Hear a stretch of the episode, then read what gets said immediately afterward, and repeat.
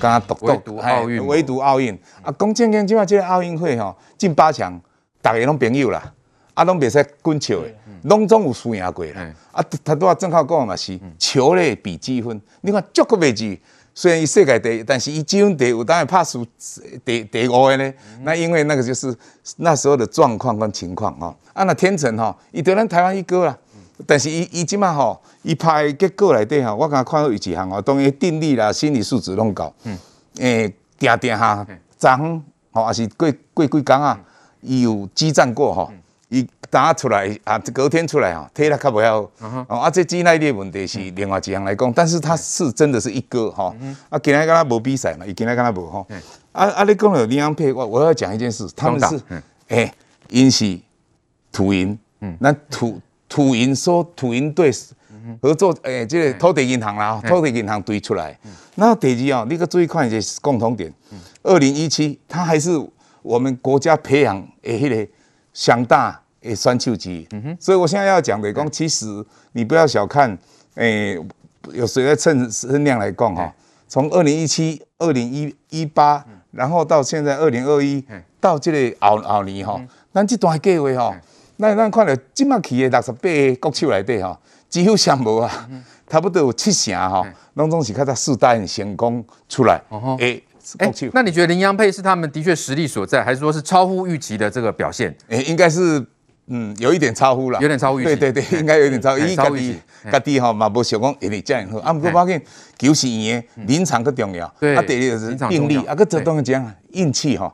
哦，常常拢偷爬墙哈。啊，这个球较济吼。啊啊，这嘛是蛮多。所以吼，哎，先恭喜有关因呢有奖。对，当然成功有很多的因素来，梅梅姐各方的嘛，当然运气也非常重要。我们看到这个戴资颖，还包括林亚佩等等。应该在这一次的羽球赛当中，可以为台湾打出最佳成绩。我们是非常期待，尤其像林洋配哦，那个时候大家想说，哎，你第一场就输啊呢？你世界排名第三，你要输给印度人，那有可能啊？过来要对着球王啊，那就是要安怎？结果你看看，把世界第一也解决掉了，那没有想到。然后你你他是豁出去的打。好，那两个人有绝佳的默契。那他们其实也是这样，就是说一开始他们也不是互相搭档，但是后来也是这两年的事情。可是默契绝佳哈。那在这边我就说发挥那种充分的战力，所以就豁出去打，你就觉得真的是开出了美丽的花果哦。那戴资颖就大家很熟。那讲戴志颖呢，我就要讲我们上一段讲很多林昀儒，我发现他们两个有太多相似的个性，相似的特性。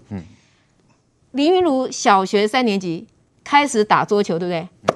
戴志颖小时候跟着爸爸妈妈，哈，这个也是去看完全看。那几几小学三年级开始打羽球，都小学三年级。好，林昀儒呢，十二岁他就越级打怪，十五岁就就入选了要十五岁才有的青少年的这个选手，然后十五岁那一年又成人组的资格。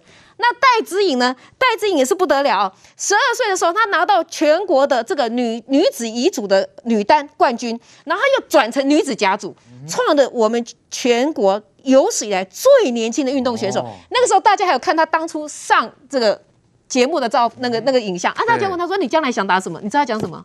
我打奥运呢。你看她十八岁打奥运，好。然后呢，戴资颖呢，她呢？从小就在这个羽羽毛球馆就这样跟大家打打打。那羽毛球是这样哈，大家有自己的套路，要有规矩。可他不拘一格的打法，刚开始教练都看不惯，你也不修改，哎，他给那奇奇怪怪。这样子哦，没有，嘿，教练反而觉得他打法没有符合他的。你你你你，他也不符合传统的那个训练养成过程。可是戴志颖不是哦，戴志颖就觉得说，我为什么要拘泥于某个球路呢？我就喜欢跟大家对打，而且他喜欢跟男生对打。你知道为什么？她力道奇强，她是女版 Popeye，你知道吗？因为小学的时候，他幼稚园呢。拉那个单杠，哎，小朋友没有什么力气，对不对？他是从头到尾唯一一个能够从头拉到尾的，非常厉害。那球子又很重很快，所以他喜欢跟男男子对打，而且越级这样打。然后十六岁那一年呢，他出去打国际赛。可是那一年在新，其实我第一次看到戴志颖的名字，就是他十六岁那一年。大家说她是天才少女，为什么？因为之前你没听过她的名字。她那一年你知道吗？她本来连去参加会内赛的资格都没有，后来是要候补，然后戴爸爸就出来说。你就让他补一补嘛，候补上嘛，就当小孩子出来玩嘛，对不对？然后呢，这个钱我来出都没有关系啦。嗯、结果你知道一局打到什么？嗯、打到冠军赛啊！十六岁，新加坡超级杯拿到第二名，我还记得那时候大家就说：“天哪，非常惊艳！”然后十八岁都是天才型的选手。对，你看他到今天呢、哦，他创了多久的记录？他在位。一百七十三周，那刚刚的宇兴大哥有讲，就是他当初为了世大运，其实世大运好像没什么积分嘛，嗯、对不对？哈，他为了留在台湾，他没去参加那个积分比赛哦。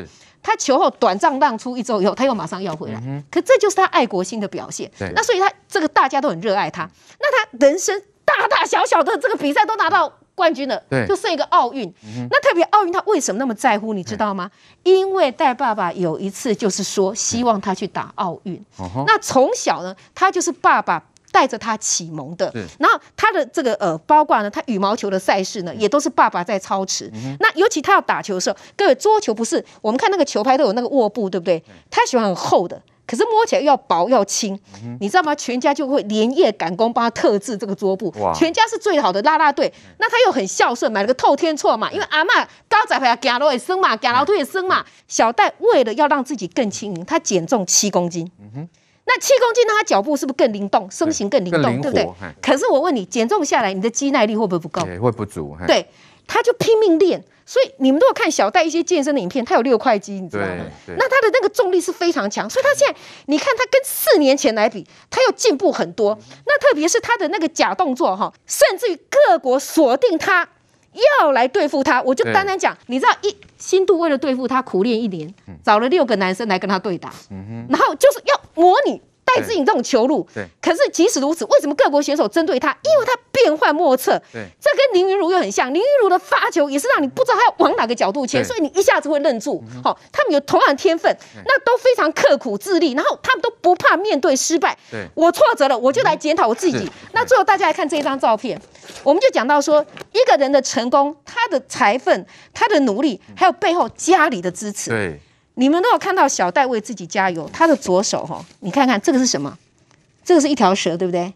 这是相信自己。嗯、你知道这个故事是什么？你听了你会觉得有洋葱哦。对因为戴爸爸他是很在乎，他很在乎爸爸的哈，爸爸启蒙他。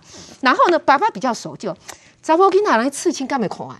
他想刺青，因为有时候压力很大，他想要刻一些激励自己的话。对爸爸本来不愿意，他找妈妈去跟爸爸讲，他说：“爸爸常常告诉我，不要泄气，要相信自己。”我想要把“爸爸相信自己”四个字刻上来，我要爸爸的手书，好手手写的字，我要把爸爸的生肖刻上去。爸爸后来听了很感动，就真的自己亲手写了，然后是爸爸的生肖。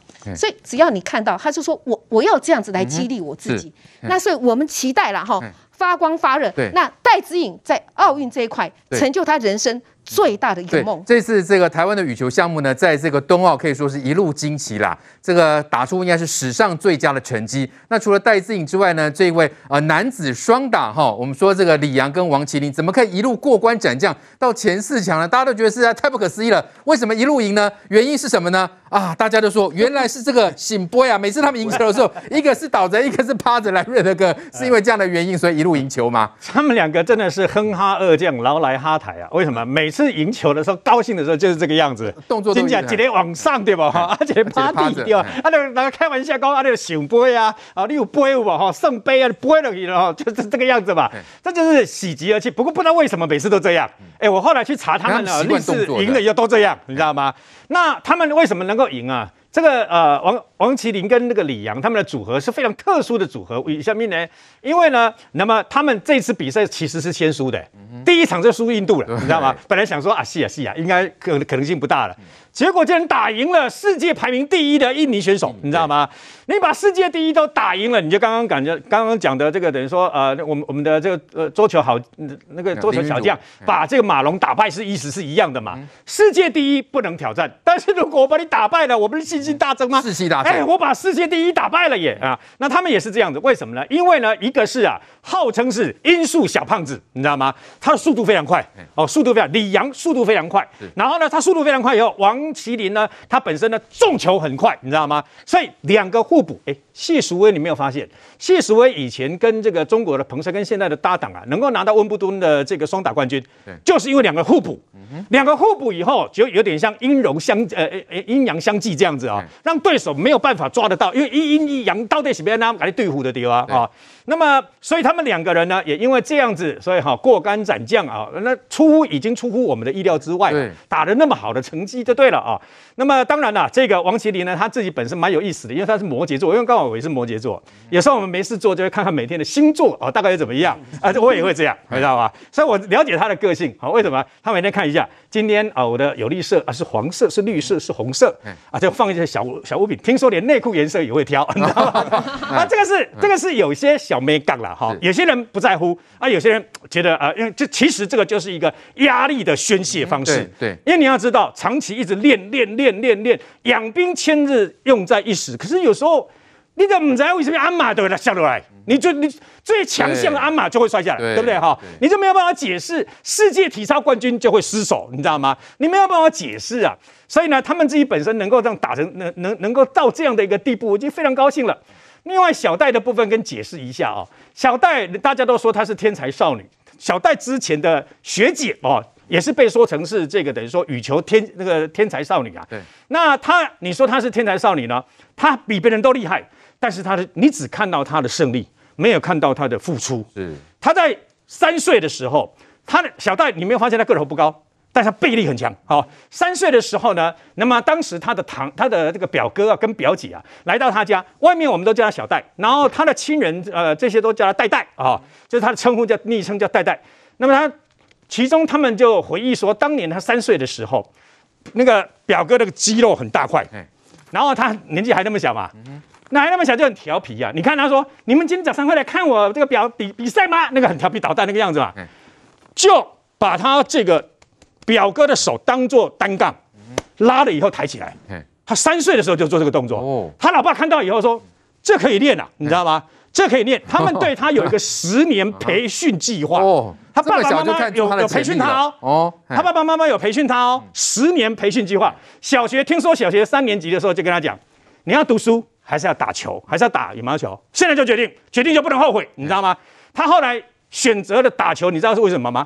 他不要去补习班补习，哦、对，他自己都有说，我不要去补习班补习，说我立刻去打球啊，这样子啊。然后他的爸爸跟妈妈很特殊，为什么呢？他们两个人呢，其实是高雄港警局啊，爸爸是刑警，妈妈是警员，所以后来那么才转任消防队员。两个人都喜欢打羽球、羽毛球，所以本来要培训他的这个姐姐姐也是国手嘛，啊，所以后来呢，哎，结果没想到这个这个小朋友，他很看着大人这样，他也很喜欢打。既然喜欢打，背力又强，就打打打打打了以后，国小就跟这个社会组的大人打，哇，打到后来他的亲人啊，在他啊大概上国小的时候，听说把国小六年级还几年级啊，就已经打不过他了，大人就打不过他，都是越级挑战。对，但是他也不是一帆风顺的。爸爸其实一开始没有给他找特定的这个呃这个教练呢，马上把训练没有，就跟着一起打。但是全国只要有比赛，就带他去打，是因为培养他的这个相关的这个等于说胆识跟经验嘛。那么其实啊，打到后来几百场里面，你可以发现他是被打败的机会也蛮大的。但是他会改，所以为什么呢？你各位我们我们看过少林寺的武僧没有？少林寺的武僧，我曾经看过他们在我面前表演，表演那个水上漂啊，飘飘飘这样可以过去，对不对？他们穿铁鞋，那个。武侠小说里面的部分情节是真的，铁鞋跟铅块绑在你的脚上、小腿，那你是不是举步维艰？可以练轻功。对，但是举步维艰，你每天这样走，每天这样走，走了一年、两年、三年下来了以后，你有没有想过，当你把那个铁鞋拿掉的时候，哇，你就像飞飞飞一样嘛，身轻如燕。那这个小戴呢，戴志颖呢，他同样的同样问题，他发现他自己本身呃，这体力跟他的灵活度，那怎么办？各位，他在沙滩上在。一堆沙子里面呢练打球，为什么？你在沙子里面练打球，你最重要问题，你移动困难，就跟穿铁鞋意思一样，你移动很困难，所以呢，你要这边救那边救，我问你是不是很困难？但是当你在这种环境下练久了以后，你自己本身在回到一般的比赛场合的时候，就跟我刚刚讲的少林武僧把铁鞋拿掉一样，超灵活，你就比人家灵活了。对。然后呢，戴志颖从小到大，因为他爱吃，他非常爱吃。所以呢，一直减重减不下来。他有一次刚好三个月的时间没有比赛，看这三个月里面减重了七公斤。各位现在看到那个六块肌有没有？是。就那个时候，练下来的。他这样练有什么好处？减重了以后灵活度，虽然他灵活度，但是他的那个挥拍的那个力道会稍弱一点，稍弱一点。你知道高铁一个小时最快跑多少？两三百公里。对。戴资颖最快的龟牌攀过去，比高铁还快哇！你知道吗？比高铁还快哦，快到什么程度？三百公里哦，各位，这不是夸张的，不是有一个有一个广告最近一直在放，有没有？啊，一个广告这样子会拍打白的吗？它可以把西瓜跟木板直接击毁，你知道吗？它的力道瞬间的力道是这样，但是成功不是偶然的，为什么？我们刚刚讲这么多，事实上戴资颖哦，自己本身的不太还他不太爱训练，但是他每天还是要花五六个小时以上。挥拍挥拍，那不断的这样训练，然后来回跑来回跑，他都每天这样这样做这些事情啊。另外就是说，戴资颖比赛有一个问题，就是刚刚那个不是呃这个王齐麟要这个看颜色嘛哈，看穿什么颜色内裤嘛。那戴资颖的话一定会带一个抱枕出国，有的人出国要带枕头，要带什么？对，因为那个抱枕是从小到大他妈妈送他的，那就是他的吉祥物。是，他曾经因为这个抱枕破一个洞，跟爸爸说。抱枕破洞了怎么办？那所有的人都啼笑皆非啊！都为了这个抱枕破一个洞，最后，那么为什么是戴资颖？那么在去的时候反映有关于为什么是经济舱的事？因为你们都不知道，戴资颖参加这么多的国际比赛，十六职业赛以后，已经拿到二十一个世界冠军了。但是戴资颖很不喜欢搭飞机，所以他每次搭飞机了以后，因为他是一家航空公司的这个呃代言人嘛，那家航空公司就让他在商务舱赶快睡着。等他睡着以后，我就没有没有这个问题了嘛。可是这次上去，关这次会引起议论的原因，是因为事先没有跟所有的选手沟通好，以防疫为由让他们去做经济舱，而我们的政府官员竟然大大大去做商务舱，该用干掉嘛？不过只要他能够表现好，政府进行一个检讨，中华奥会进行一个改革，我觉得以这次这么好的一个表现，拿下我们有史以来台湾代表队最多的奖牌啊！你看。最近大家都在疯体育嘛，对吧？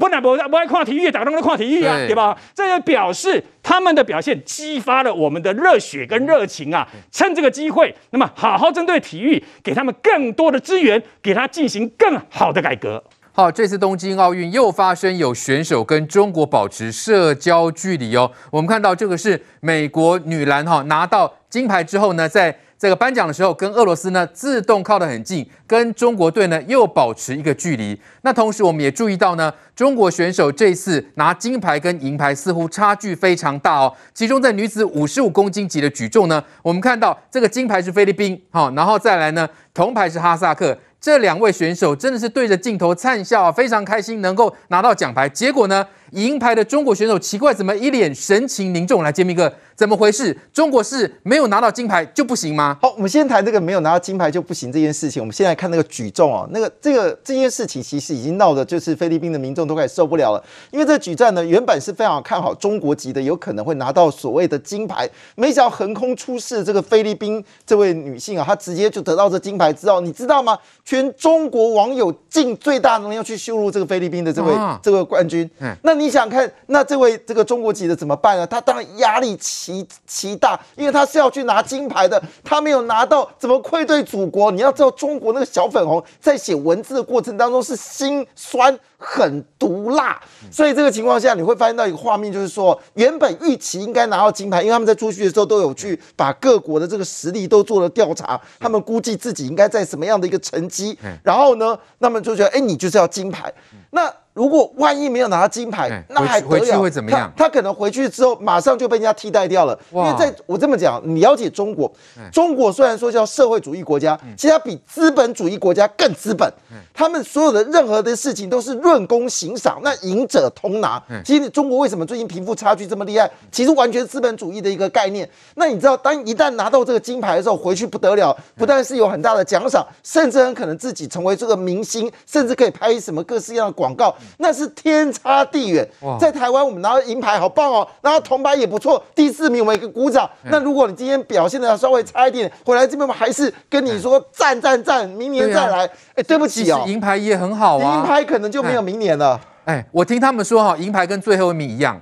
怎么会有这种观念呢？你可能就没有明年了，因为他们随时在培训下一个机器人上去，来自全省呃全省各个地方的这些优秀的这些优秀优秀的运动人赛事运动人员，就在等着你没有办法得到金牌，没有办法金牌我就把你处理掉。所以而且你要知道，他们的竞争是各省竞争。其实你看中国就了解，比如中国要发展半导体，它就各省竞争；它要发展什么东西就各省竞争。然后，然后他们还是特别特别做一个大的荣耀哦，说如果你哪一省赢到的话，我把所有最好的地方都压在你身上。中国就这样子，你你知道他们的对手有时候不是。他们的对手本身就是省与省之间对决，那省跟省之间对决有什么好处呢？如果我这个省表现优异的话，我可能会升官了，我这个可能这个省党委书记，我可能就升到中央了。所以他们那种之间的这种明争暗斗的剧烈，这就为什么这个表情嘛？其实不是只有这个哦，事实上包括我们说这次的这个呃桌球混双，其实你看那两个那个他们的桌球这个对手表情也是凝重。也是难看，我以为只有偶尔，就这次的这个所谓的女子三对三篮球赛也是啊。你看中国队整个表情看起来几乎就觉得他们不想活了。但是这里面有个小插曲，就是说在这个过程当中有发现到有很多国家呢都跟中国保持适当的社交距离，这是中国最悲惨的部分。但我们就回来一件事，中国就是要用这种方式，这种极端的，就是你赢者全拿去激励。这些球赛的人或者这些运动的人，他拿到最好的成绩，所以我不能，我不知道集权国家也许他们特质就这副德性，那么他们并不是从温柔婉约来来做，但他们不知道，因为这次的事件疫这个疫情的关系，全世界已经把中国视为一种疫情的代表。我我觉得美国人美国那个队做的最特别，他就是摆明就是我不要跟你中国靠近了啊。不过我们知道，在很多小插曲也是看到很多有趣的画面，比如说像台湾的这个这个呃，跟我们说这个刚才讲的。呃，林洋配对不对？然后离开的时候呢，还特别跑去他说这一段内容哦，就日本他们输的时候呢，还特别过去哦跟他 say hello。那当然这里面就有这种感情的交流。那我们看到这也不是只我们以为只有一个，事实上有太多的故事都是这样。球赛打完之后，彼此。台湾、日本、韩国都有很好的互动，但是呢，中国对不起啊，巨网。那中国其实自己也不会去跟他互动，因为他们他们也知道，他们自己不想跟这个外国人，他们彼此的沟通也不是那么强劲，所以你会看到台湾人到哪里去打球的时候，都会跟那个国家的保持很好。比如举个例子，小像小林同学，小林同学就有人访问他说你。他因为他到各个国家训练嘛，那中国不是自己说很骄傲，小林同学这个呃曾经去中国训练吗？对。但是因为他前阵子就是有一个所谓的就是赞助商的一个动作一个活动，那快问快答，然后那个赞助商就只问他一句话：你印象最深刻的的国家是哪一些？他就想一想，你知道小林他不回答不多嘛，他第一个想到是韩国啊，第一个想到日本，日本、韩国、印度，哎，没有你中国哎，这不是一件悲惨的事情，他。你看，那他说他让他印象最深刻的国家是哪个？呃，印度。那你在印度看到什么？看到印度人。哈哈，所以这这这就是小林同学的特色。然后刚刚说。